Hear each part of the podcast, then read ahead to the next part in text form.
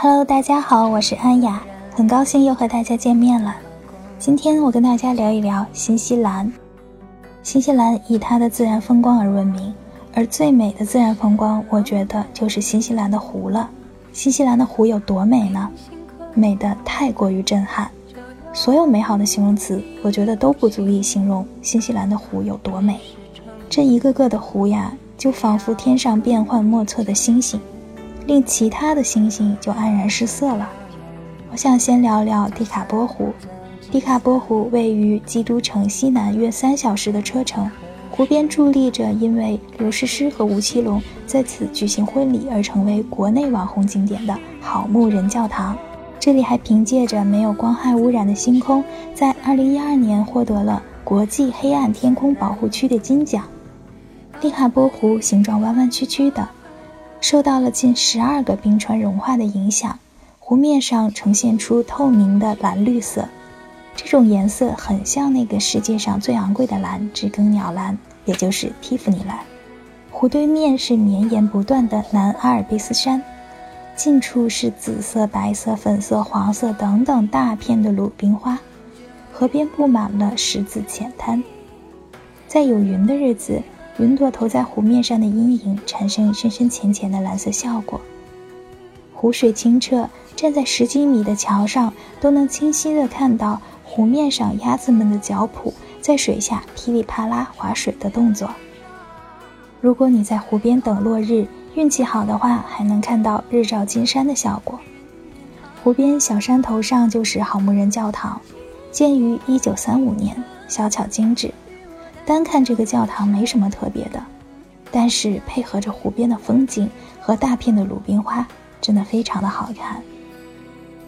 教堂里面的祭台上，窗户正对着一个十字架，窗外光线极亮，正面是迪卡波湖，远处是南阿尔卑斯山，十字架正处于暗面，呈现出黑色，反差的剪影效果令人窒息。旁边还有一个著名的约翰山。但是我觉得耶汉山相比迪卡波湖就逊色很多了。在半山腰的时候，你会被收取每辆车八新西兰元的上山费，下山的时间必须早于十七点半，也就是山顶咖啡厅关门的时间，所以其实并不能在山顶等待日落。说实话，山上的风景不如近看迪卡波湖美，也可能是因为我十一月份去的，那片地区的温度比较低。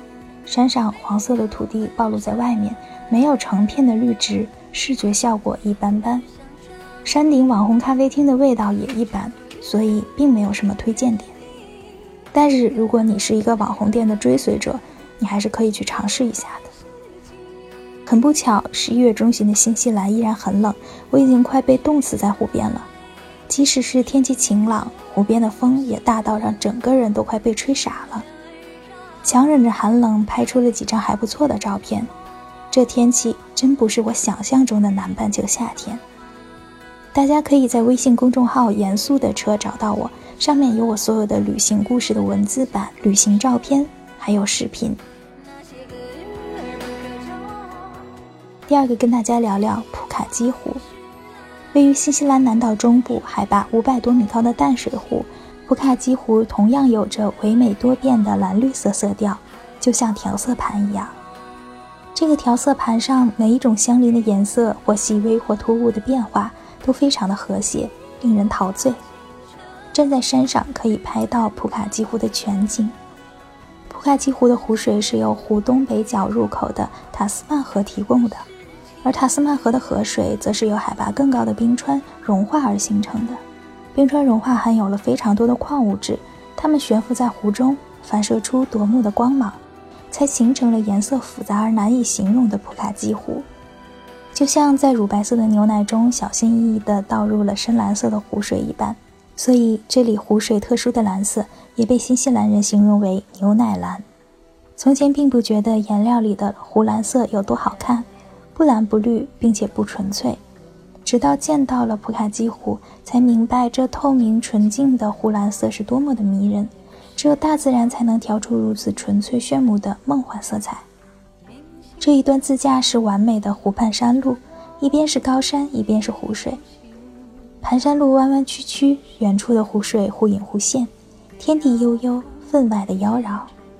普卡基湖畔还是眺望巍峨雄伟的南阿尔卑斯山的极佳的地点。